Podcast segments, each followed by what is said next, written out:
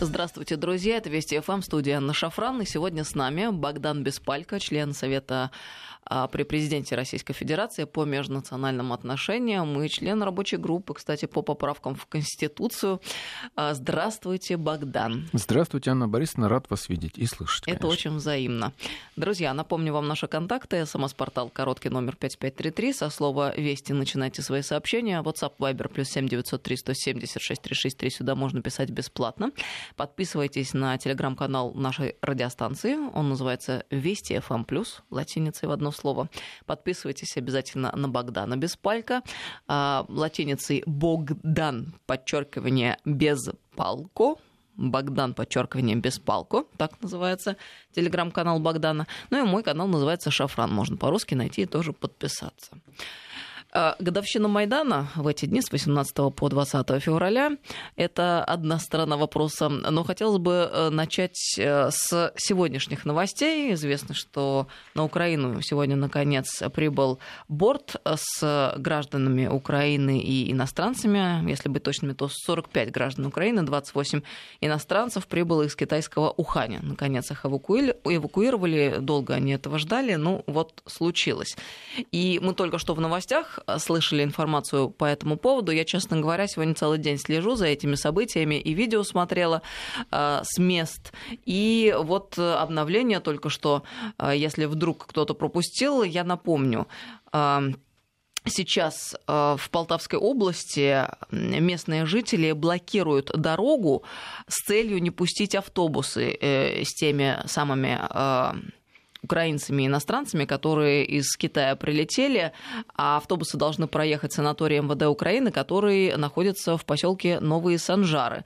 Он готов принять всех этих людей на карантин, но только местные жители проводят акцию протеста против размещения эвакуированных в этом санатории. Ну, потому что боятся коронавируса. А вообще, в принципе, сегодня а, в течение дня несколько украинских регионов отказались принять своих сограждан из китайского Ухани. И даже сообщалось о том, что не давали посадку самолету. Он вынужден был делать несколько кругов а, прежде чем сел, даже говорили о том, что дозаправляться пришлось самолету. Э, ну, это, конечно, честно говоря, звучит чудовищно, и тут нет, безусловно, никакого повода для злорадства, но, э, что характерно, все эти события разворачиваются как раз в годовщину Майдана, тех самых событий, которые называют революцией достоинства. И здесь, конечно же, логично возникает вопрос, вот это вот полное отсутствие сочувствия, солидарности, сопереживания, это вот называется революция достоинства, когда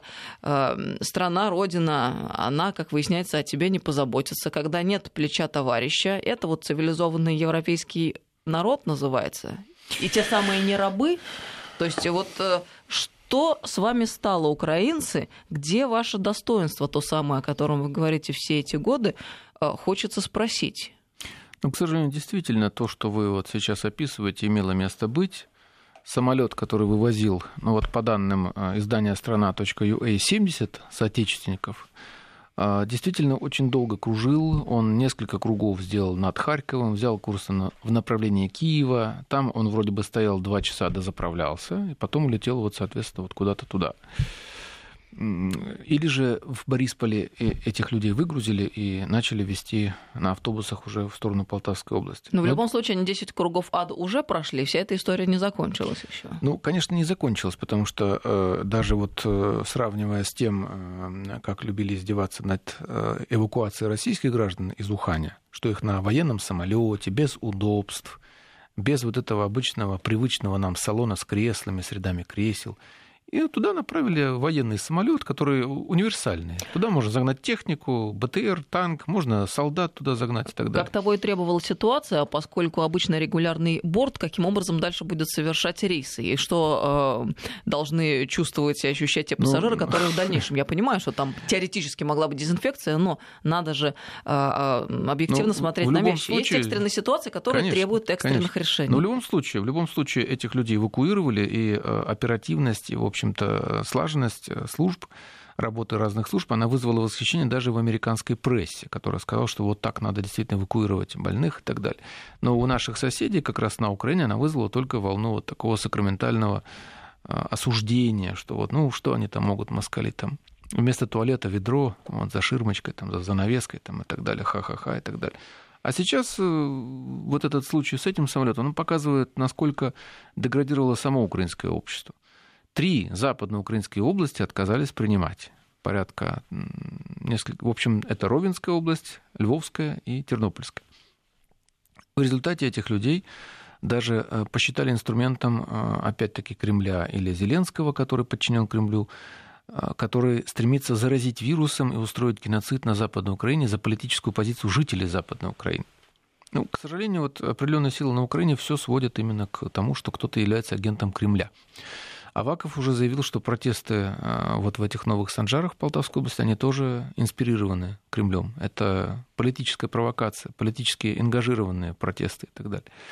Ну, то есть это уже превращается в такой э, трагикомический анекдот какой-то, какой-то бурлеск сплошной. С одной стороны, это действительно там заболевание, может быть, даже опасное, хотя я, например, считаю, что исходя из той информации, которая есть, в основном оно опасно для жителей Юго-Восточной Азии, для китайцев, для индонезийцев, жителей там, Вьетнама, Малайзии и так далее. Для европейцев оно не опасно, насколько я могу судить.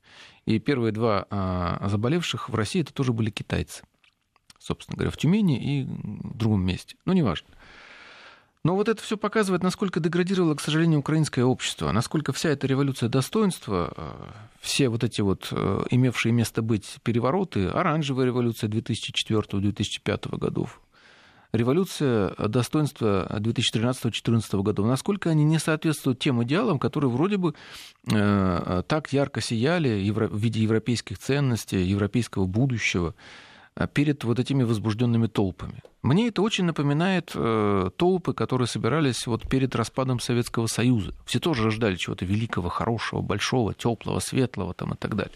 Какая-то эйфория была вот такая непонятная. Потом наступил распад, э, отрезвение, но вот, видимо, какое-то время прошло, и люди, набрав немного а, жира, спокойствия, вот им стало скучно, вот их смогли опять соблазнить вот подобного рода э, протестами.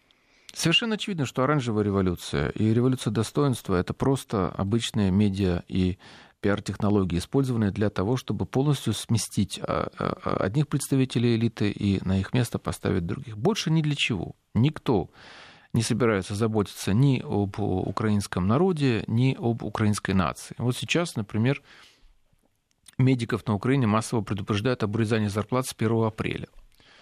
А сейчас, э, в принципе, на Украине медицина становится ну, элитным, в общем-то, элитной услугой. То есть, по большому счету, к ней могут обращаться, как правило, люди только имеющие определенный уровень достатка, а число таких людей постоянно сокращается. Разрушается инфраструктура, образование деградирует. И ничего удивительного, что э, вот среди всех этих процессов деградации деградирует и общество, деградируют и сами люди. Если церковь у них пытается уже э, именно в политических целях отнять, в общем-то, как последнее такое прибежище, вот такое врата в вечность, что ли, Ничего удивительного нет, что и сами люди начинают постепенно вести себя как звери. Это же такой определенный процесс расчеловечивания. Если человеку объясняют, что ты можешь убить, вот, можно убить, вот сегодня я читал, например, репортаж о годовщине вот, э, расстрела Небесной Сотни и так далее, всего этого Майдана. Э, эти же люди не понесли никакой ответственности, и они сами признавались в том, как они убивали беркутовцев, полицейских. Не для чего-нибудь, а для того, чтобы организовать революционный взрыв. Вот эта кровь как затравка. Если этих людей можно убивать, если можно убивать людей на Донбассе, можно их грабить, вот опять же, например, там одна из журналисток, причем э, журналисток совсем не э, симпатизирующих России, волонтерок точнее, э, сфотографировала и описала, что делают представители вот, украинских силовиков, как они вот в этих селах захваченных, они срезают металл, крыши гаражей, сбивают плитку, а вот, и все это аккуратно запаковывают, чтобы отослать к себе домой. Вот. Если все это делать можно на Донбассе, например, то тогда почему же нужно жалеть тех, кто к нам летит с каким-то опасным вирусом? Да сбить к черту этот самолет, как предлагала Мария Лобок. Сбить и все. Вы это серьезно? А, а кто это девушка? Мария Лобок это представитель волонтерского движения. Она в Фейсбуке предложила сбить этот самолет. Она даже выразилась так очень двояко, что мол, не тот сбили самолет. Вот, видимо, имела в виду MH17, вот, который погиб над Донбассом.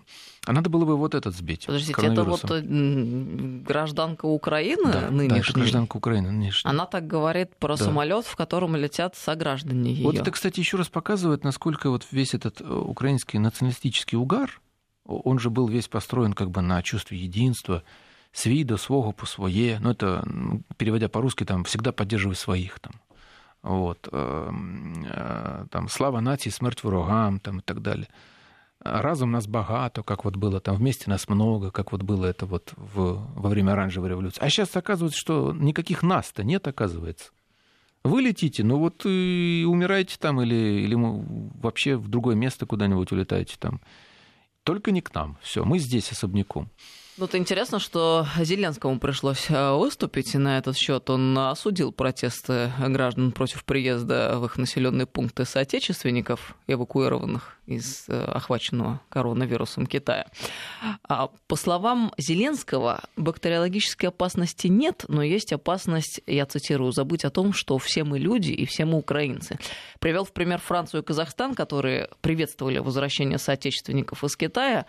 А, попытки жителей Украины перекрыть трассы, блокировать больницы и не пустить граждан в свою страну демонстрируют не лучшую сторону их характера сказал Зеленский. Подчеркнул, что большинству эвакуированных меньше 30 лет. Для многих они, мол, а, почти как дети. Украинец всегда останется украинцем. Временно пребывание в Ухане или эмиграция в Канаду не делает его чужим для своей страны.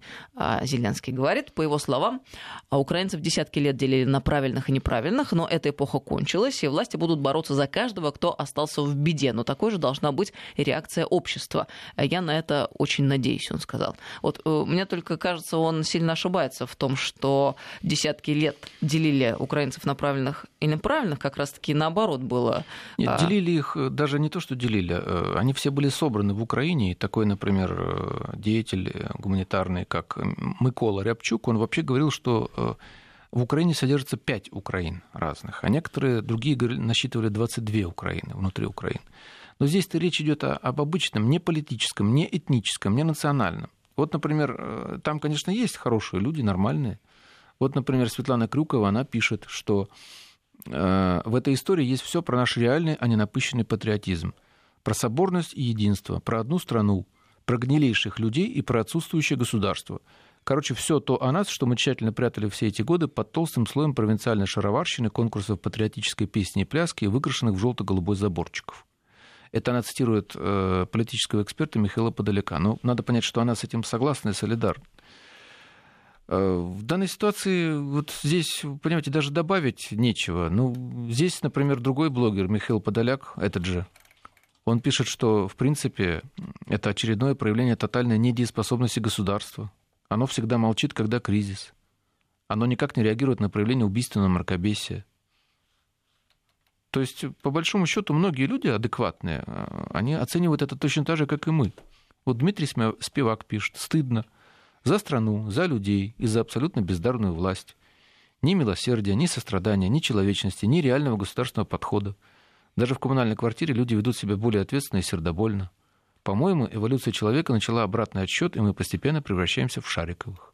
Вот даже, даже мне это, конечно, приятно слышать, что аллюзия это к русской культуре. Он цитирует Булгаков не Шевченко даже цитирует, там, никого либо еще там и так далее. Но мне кажется, что вот даже метафизически это совпадение совершенно не случайно. Как я уже сказала в начале ну, это очень нашей программы. очень демонстративно. Именно годовщину да. так называемой революции достоинства. Потерявшийся самолет с больными людьми. Вот как, как Украина сама сейчас как самолет с этими больными гражданами, вот, которые вот непонятно, куда они летят, в Европу летят. Или они все-таки летят на восток, а с кем дружить, как там, или мы сами по себе и так далее.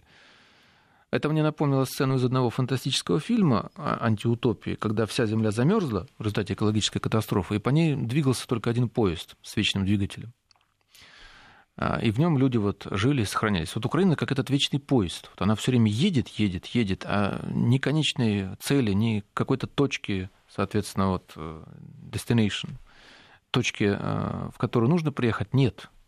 Это какое-то бесконечное дурное движение. Главное, что это движение от России – вот то, что я цитировал раньше, заявление, там, скажем, Авакова или кого-либо еще. Кстати, Аваков, он достаточно жестко отреагировал на эти протесты. Сказал, что будем применять ОМОН, будем применять силовиков против этих сельчан. Отчасти, отчасти их тоже можно понять. Э, медицины-то нет. Вот, э, организации со стороны государства нет. Смотришь вот на Китай. Там все организовали, профинансировали. Э, граждане сознательно пошли на эти меры там, и так далее. Там во двор не пускают никого чужого, записывают, когда ты вышел, ушел.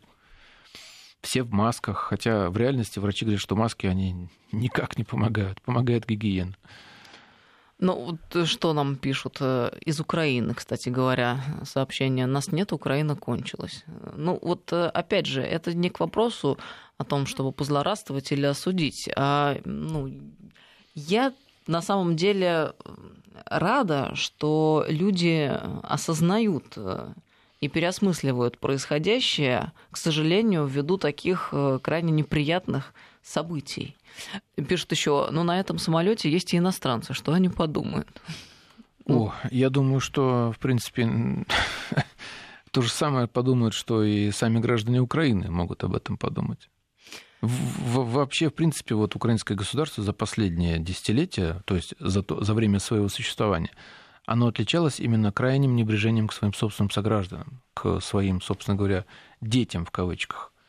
Ну а э, что можно ожидать, вот я опять же повторю, если, если можно убивать на Донбассе, то почему нужно быть добрыми к каким-то больным этим вирусом, опасным?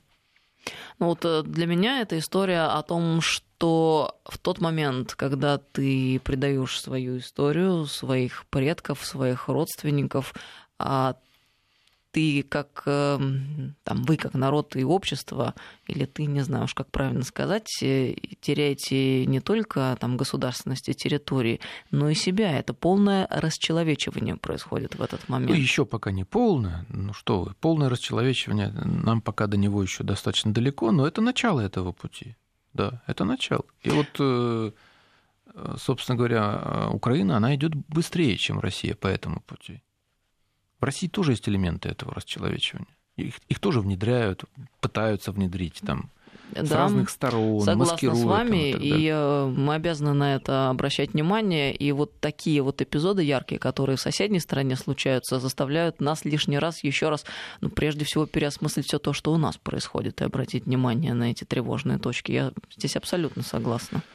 Ну, будем надеяться, что у нас все-таки больше запас прочности, и что этот запас, он не кончится к тому моменту, когда здравые силы, придя к власти на Украине, они решат все-таки а, опять а, воссоединить это славянское ядро Украины, России, Беларуси, и тогда мы станем мощным субъектом, у нас будет смысл, цель, и мы сможем уже играть гораздо более существенную роль в мире, э, не только как политическая единица, но именно как э, идейное, как ценностное какое-то сообщество. Но в этот момент, в эти дни э, в Верховной Раде тоже разворачивается событие. Владимир Вятрович, тот Ятрович, самый да. одиозный персонаж, который ранее возглавлял Институт национальной памяти, выступил с пламенной речью о том, что, мол, происходит ужасное и неприемлемое. Многие СМИ начинают называть события, произошедшие на Майдане в 2014 году государственным переворотом, а этого допустить никак нельзя, в связи с чем требуется в срочном порядке принять закон, а, который бы а, постановил называть те события революцией достоинства и никак иначе. Вот поможет ли э, эта мера общему делу? Понимаете, нынешняя Украина – это государство, где демонтируется промышленность, ну, в принципе, экономика демонтируется. Но националистам разрешили там делать все, что они хотят. Давайте здесь сфере. поставим многоточие. Сейчас мы должны прерваться на несколько минут и на новости. Я напомню, с нами сегодня Богдан Беспалько, член Совета при президенте Российской Федерации по межнациональным отношениям. 5533 Вести это смс-портал. WhatsApp Viber плюс 7903 176 363. Сюда бесплатно можно писать. На вопрос Богдан ответит сразу после новостей через несколько минут. Добрый вечер, друзья. Мы продолжаем. С нами сегодня Богдан Беспалько, член Совета при президенте Российской Федерации по межнациональным отношениям. 5533 Вести это смс-порталы, WhatsApp, Viber, плюс 7903 176 363. Сюда бесплатно можно писать. Богдан, я вопрос вам задала перед уходом на новости. Э, послушаем на этот счет. Я о перспективах предложения Вятровича э, закон принять, чтобы закрепить эволюцию да, достоинства. Да, Вятрович относится к украинским националистам. Ну вот нынешнее украинское государство, точнее его остатки, скажем так, имитация этого государства, Оно, собственно говоря, а, это безотносительно граждан. Граждан я не, не хочу обижать или оскорблять, но в любом случае государство, оно работает тогда, существует тогда, когда оно работает для граждан, существует, их оберегает. Так вот, э, оно пошло на демонтаж промышленности, на демонтаж экономики в целом. Потому что экономика, она состоит в основном из тех остатков советской промышленности, которые еще существовали. Тяжелая промышленность, судостроение, авиастроение – а, автомобилестроения и так далее. А на Украине сейчас наблюдается кризисное явление даже в области легкой пищевой промышленности, что вообще странно. А, на Украине пошли на демонтаж социальной сферы практически всей. Вот все эти, это доктор смерть, э, вот эти вот анонсированные сокращения медикам зарплат с 1 апреля, попытки там ликвидировать Ахмадиет и так далее. Это демонтаж социального государства. Но там дали полную свободу националистам. Вот все, что хотите, то и делайте. Вот хотите унижать, э, искоренять русский язык, пожалуйста, вам полный карт-бланш. Э, хотите, соответственно, вот что-то делать с памятью, делайте, что хотите, с исторической памятью. Вот Ветрович как раз он был директором Института исторической памяти, национальной памяти. И вот благодаря этому, к сожалению, э, такие люди там присутствуют, и они проводят в, в политическую повестку то, что они хотят, потому что у них есть на это карта-планш к сожалению. Ну а продолжая тему вот этого несчастного самолета из Уханя, вот я не могу не процитировать. Вот блогер Андрей Недзельницкий говорит, пришло средневековье, средневековье пришло. Э, тут... Другой блогер, сейчас вот я его процитирую, потому что он как бы ну, уж очень хорошо сказал, Олег Волошин. Мне представляется, что весь этот средневековый ужас вокруг эвакуированных из Китая очевидно показывает, доказывает, что никакой революции достоинства не было и в помине роста политической грамотности и правового самосознания не произошло и не могло произойти. Ведь на своем пике Майдан из гражданского протеста был усилиями с обеих сторон переведен в режим бунта одной части страны против другой. Были, конечно, какие-то рефлексии столичной интеллигенции, но для приехавших, для приехавших из провинции это и тогда было таким же проявлением особенностей национального характера, как и сейчас. То есть э, вот это прямой ответ на ваш вопрос насчет революции достоинства. Вот Олег Волошин вам на него ответил. Он не блогер, конечно, он политик, вот, но в любом случае сказал он это достаточно точно и четко. Не, не надо даже было меня приглашать, вы могли его процитировать. Ну, кстати, по поводу вот логики э, людей, которые выходят на протесты, спрашивают люди, надо распустить всех по домам, пусть заражают. Ну, тоже, да, ну, вот здесь вопрос. был один комментарий, что говорит, для того, чтобы прорвать блокаду в Новых Санжарах, куда привезли этих людей, надо было просто выйти одному из этих э, Слушайте, это вот, снять там противогаз или что, снять маску, да, да, пойти в толпу и начать там чихать, что-нибудь. Сразу разбежались бы все на километр вокруг там и так далее. Скажите, а почему? Ведь Вятрович, он не случайно вышел с этим предложением. Э, значит, действительно наблюдается эта тенденция э, в украинских СМИ, э, когда называют государственным переворотом события эти 2014 года. Но не только... Надо думать, что не только ведь оппозиционные, скорее всего, провластные СМИ, наверное, оперируют такими терминами. Дело в том, что сейчас просто пошли утечки. То, что сейчас появилось вот как раз на цитируемом мною портале страна.ua, это не является, э, собственно говоря, работой журналиста в том смысле, что журналисты такое раскопать не могли. Все эти документы там, или видеозаписи допросов или чего-либо еще, они были утечкой. Но эта утечка сейчас э, была допущена явно сознательно или просто в силу того, что почувствовали ослабление вот этого вот националистического угара. Все-таки у власти находится другой президент. Он тоже продукт Майдана в какой-то степени, потому что если бы не было этого Евромайдана, то он никогда бы президентом не стал, выступал бы сейчас в 95-м квартале. Вот. Но а, прямым кровавым бенефициаром вот были все, были все эти люди, которые э, пришли к власти непосредственно в 2014 году. Это там Яценюк, Порубий, там, допустим, Порошенко, который развязал войну на Донбассе и так далее. А Зеленский, он не хочет быть в этом замазанном, в этой кровище и так далее. И поэтому он эту утечку допустил. Либо сознательно, либо несознательно. Либо это просто люди почувствовали, и они решили немножко вот этого перчика вбросить в средства массовой информации. Выяснилось ведь, что там Небесная сотня это вовсе не сотня, там не сто человек, что некоторые люди, там один покончил самоубийством, а Причем это из официальных государственных да, органов да, уже информация конечно, поступает, конечно. что этих людей намного меньше, чем А другого 100. человека, которого записали в жертвы, убил вообще другой евромайдановец. Это Сергей Дидыч. Его сбили на грузовике, этого Дидыча. Ну, там просто была такая заметня на площади, он ну, просто попал под колеса, несчастный случай. Другой его какой-то вот этот вот участник его задавил. То есть, в принципе, уже и не сотня оказывается. Уже оказывается, что и первыми стрелять начали вовсе не беркутовцы. Уже тоже это вот появляется информация. Причем это же показания, это же как бы свидетельство. А вот тот самый фильм «Украинский обман», который был опубликован э, в Соединенных Штатах, э, ну, против демократов, но тем не менее. А мы знаем, что его начали усиленно блокировать в тот момент, когда он появился на Украине, и всячески избегали и политики, и, там, и общественные деятели комментировать э, эту картину документальную. А как там обстоят дела на текущий момент? То есть удалось погасить всю эту волну или какие-то обсуждения да, на этот счет ведутся? Анна Борисовна, вы поймите, сейчас настолько высокая информационная насыщенность, что об этом фильме, я боюсь, уже большинство-то и забыл.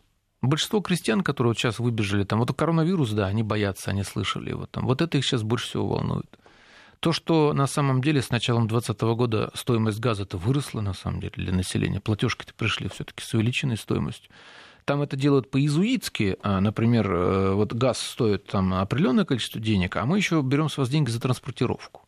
Вот. А потом, наверное, будут еще брать э, страховку, а потом, может быть, еще будут брать страховку страховки. Вот. А потом вообще включат э, в стоимость еще затраты на поиск, разведку, добычу, месторождения, пробные бурения там, и так далее. А потом на амортизацию бурильного оборудования. И вот все это будет расти, ну, ну скажи, это же не стоимость газа. Богатая фантазия, Богдан. Ну, я боюсь, чтобы меня только не услышали в нафтогазе, а то есть в самом деле еще включат все это ну, Очень много, да, креативных предложений за одну минуту поступило. То есть это людей волнует. Их волнует уровень жизни, как выжить сейчас, поэтому они так и ведут себя. Каждый сам за себя. Мы брошенные. Власть нами не занимается, даже новая власть, Зеленский. Мы брошены, врачей нет, учителя э, уезжают. Вот э, история трех, врач...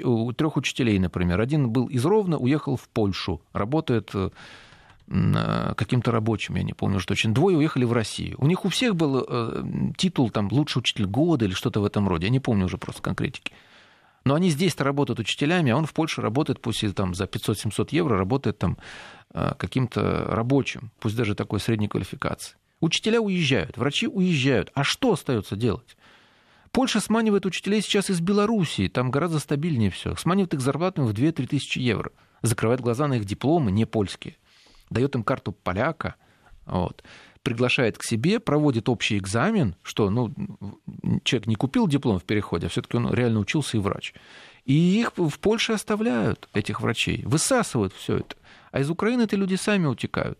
Я много раз цитировал название одной из статей, которую сами же украинские журналисты, в которой сами же украинские журналисты оценили утечку населения. Они назвали это кровотечением. Кровь утекает, причем самое лучшее.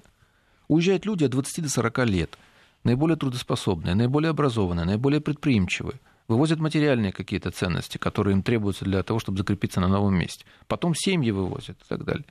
Поэтому людей, конечно, их уже этот фильм мало волнует. Это может быть политическую элиту, интеллигенцию, политический вот этот класс небольшой этот фильм он будоражит. Ну, либо в это... позитивном смысле, либо в негативном. Но, но я когда задавала этот вопрос, э, имела в виду э, э, что правда о событиях того времени, ну, я уже получил, наверное, частично ответ на этот вопрос. Выходит, людей мало волнует на сегодняшний момент, а... если приходится выживать, или как?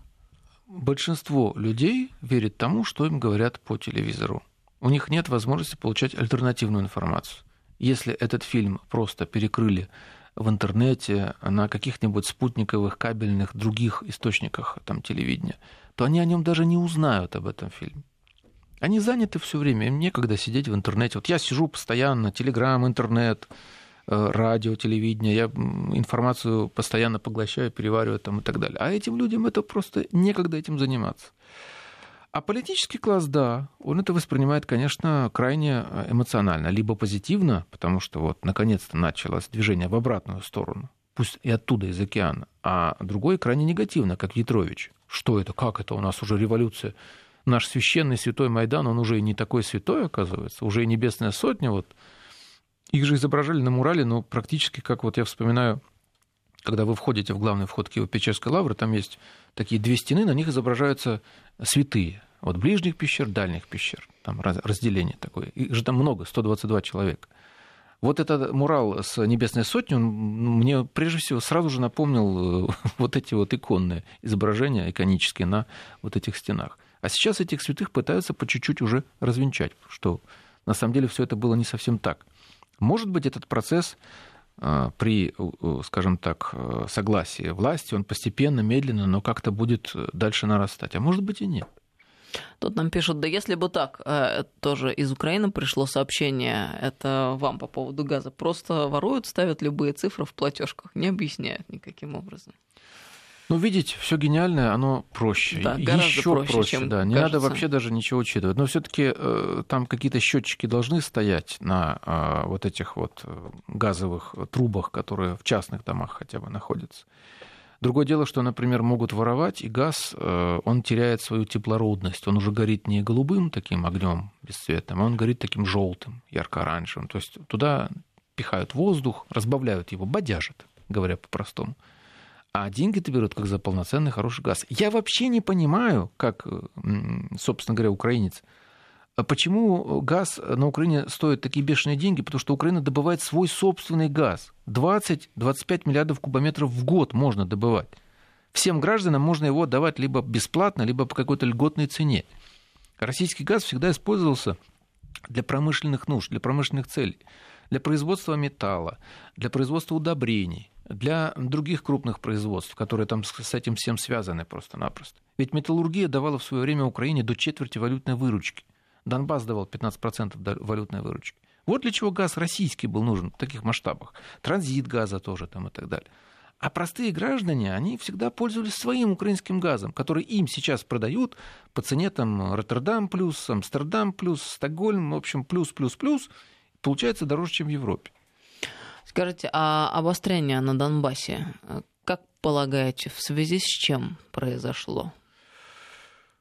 Ну, точной информации об этом, к сожалению, у меня нет. Я знаю только о том, что оно, собственно, произошло, поэтому могу высказать только ряд предположений. А, первое – это то, что э, в этом обострении участвовали, собственно говоря, его инициировали а, силовики, в том числе и те, которые не заинтересованы в окончании войны. Или заинтересованы еще дополнительно в том, чтобы продемонстрировать какую-то инициативу, получить погоны, звездочки, что-либо еще – а второе – это то, что посчитали оппозицию России и Донбасса а, после последней нормандской встречи как уступку. А если уступку делают, значит, надо идти дальше, добиваться дальше уступок следующих. Занять территорию, например, серую и так далее. Из Донбасса мне жаловались, что, например, вот это золотое, где было разведение сторон, его просто используют как безопасный фланг правый. Вот они наступают, у них справа это золотое. Они точно знают, что там нет э, бойцов народной милиции. А раз их нет, они не боятся оттуда удара себе во фланг, и они двигаются вперед. Может быть, это э, игры определенной политической элиты э, высокого, более высокого полета, Авакова, например. Ведь ему тоже невыгодно совершенно замерение на Донбассе. Ему выгодно, чтобы постоянно вот было вот такое вот медленное, но кровопролитие. Но ведь сейчас для Зеленского каким образом а, выглядит ситуация? Уже он, непосредственно он, а, становится замешанным в крови, которая проливается. И он уже не может от этого дистанцироваться, потому что президент сегодня он. Дистанцироваться не может, это правда. Но он может всегда сказать, что вот я пытался все сделать для того, чтобы э, наступил мир. Я добился там разведения войск. А то, что вот, скажем, там нацбаты пошли в атаку или там в диверсионную вылазку, я здесь э, не, не смог, к сожалению. Меня не послушались, меня не, не спросили об этом. Такой приказ я не отдавал. Когда сбили самолет над Идлибом, наш российский Су-24, а, там ведь тоже оправдывались турки тем, что Эрдоган-то на самом деле он не знал об этом ничего, он такого приказа не отдавал, Эрдогана хотели подставить, а, поссорить его с Россией там, и так далее, и так далее. Так что здесь тоже он может всегда сказать, что я эту войну не начинал, я ее пытался погасить, но ну, вот видите... Но это довольно странно звучит из уст президента. Пытался, но не получилось. То есть ты не контролируешь ситуацию в своей стране и проявляешь полную политическую недееспособность. Ну почему полную? Ну да, вот я пытаюсь и не могу, понимаете. Вот мне мешают, мешает вот этот, вот этот и вот этот. Но если не ты, как выясняется, отдаешь приказы, и не тебе подчиняются силовики, находящиеся... Силовики там разделены. Силовики есть армия, а есть э, вот эти э, нацтербаты, там полк Азов, которые подчиняются Авакову. Они же в структуре, собственно говоря, МВД находятся. Ну и выходит, Аваков да. не в подчинении находится президента? Да, Тогда Аваков кто он? находится в некоторой автономии от президента. Знаете, вот когда Сталин выслал Троцкого в конце 20-х годов, я всегда задавался вопросом раньше, там, лет 20, а почему он его убил только вот э, в конце, уже через 20 лет практически? Потому что не мог. Он не мог себе позволить убить Троцкого, он мог его только выслать. Вот точно так же и, соответственно, э, Зеленский, он не может ничего сделать с Аваком, он не мог его отправить в отставку. Он же новое правительство собирал потом. Но может ли такая страна называться незалежной державой, э, гордой, независимой, следующий ну, вот строго и несгибаемо по пути. что вам писали. Я даже, не надо даже меня спрашивать. Спросите слушателей вот оттуда, из Украины, что они пишут. Пишут многое, и некоторые сообщения не очень хорошие. Короче говоря, с осуждением. Осуждением чего? Происходящего. Но конкретно о державности. Вот кто там написал так грустно и а, почти нейтрально. Украина а я вот сейчас кончилась. не найду. Вот а, Украина кончилась, да. Вот. Даже э, об этом ведь говорили э, политики. Юлия Тимошенко, по-моему, неожиданно об этом заявляла. Татьяна Черновол что-то подобное говорила. Многих политиков, они, как знаете, как неправильные часы. Вот они дважды в, день, в сутки показывают правильное время. Иногда и они что-то говорят правильное. А, э, из грустного пишут нам, напоминает фашизм. Больных и инвалидов расстрелять. Потеряли Украину. Не хотела сообщения такие читать, но тем не менее люди пишут. Ну, в общем, конечно, это... Понимаете, фашизм, хотя бы вот немецкий нацизм, по крайней мере, а, немецкие нацисты, они могли построить очень сильное во всех отношениях государство, в промышленном, военном отношении, в отношении организации, финансов. Они смогли завоевать практически всю Европу или, скажем, принудить к сотрудничеству. А Украина такое впечатление, что она воюет сама с собой. Она, ни, она никого не покорила, там, она не может Донбасс покорить, она не может Крым покорить там, и так далее она, она воюя уничтожает сама себя. То есть вот этот курс, который был взят на независимость еще в 1991 году, это курс на самоуничтожение, по сути. Я много раз приводил аналогию. Когда Украина была в составе Российской империи или Советского Союза, она процветала во всех смыслах. В культурном, промышленном, в демографическом. Э, прекрасные появлялись э, изобретения, э, прекрасные произведения культуры и так далее. Все это, кстати, никогда Э, вот этот этнический национальный дух там никогда по-настоящему не унижался и не, не, не уничижался. Этого не было. Это сейчас вот эту фальшивую историю создают люди типа Вьетрович. Но все это как бы резюмируется фразой, которая тоже из Украины к нам пришла сейчас. Но я оптимист. Все, что не делается к лучшему, будем жить. Ну, это я тоже можно оптимист. таким образом, конечно, интерпретировать. Я тоже оптимист. Я надеюсь, что когда-нибудь Украина, Белоруссия и Россия образуют новое государство, которое будет новым таким изводом нашего общерусского единства. И вот тогда уже там все будет по-другому. Должно быть по-другому. Украинцы просто не верят своему государству. Пишут нам, этим надо воспользоваться. А как предлагают, как этим предлагают воспользоваться? Еще даже еще одно сообщение, даже... а когда смена экипажа и э, есть ли на это надежда? Ну, вы же видели, что смена экипажа вот с Порошенко на Зеленского, на которого возлагали такие большие надежды, она не, э, ничего не принесла. Там надо менять не только экипаж, надо менять систему, надо менять самолет, на котором этот экипаж куда-то летит с, с этими гражданами больными на борту. Надо поменять, и надо его посадить, все поменять, продезинфицировать, не знаю. Если экипаж э, настолько болен сам, что он этот самолет не может нигде не посадить и, в принципе, не способен даже определить цель, куда лететь, то надо менять самолет, экипаж, все надо менять, короче. Всю систему. Потому что эта система породит опять подобных же ей.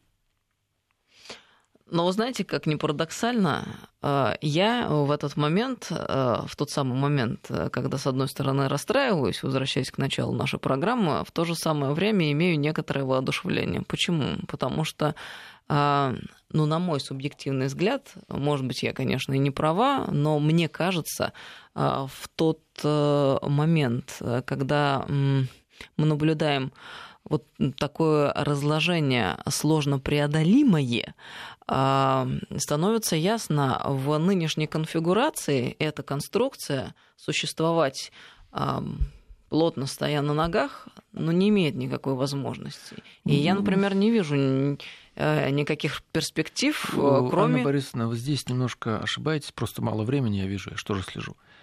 Посмотрите, например, на Сомали. Сколько там лет идет гражданская война? Она идет там с 91 года. Там Сомали — это государство, которое практически, ну, почти, практически распалось. Там есть э, Сомалиленд, например, отдельный. Более того, там даже есть памятник в борьбе за независимость от Сомали. А вы вот. считаете это правомерно сравнивать ситуацию в Сомали и на Украине? Нет, я просто хочу сказать, что э, далеко не всегда сами по себе кризисные явления, они приводят к тому, что все заканчивается и все начинает налаживаться.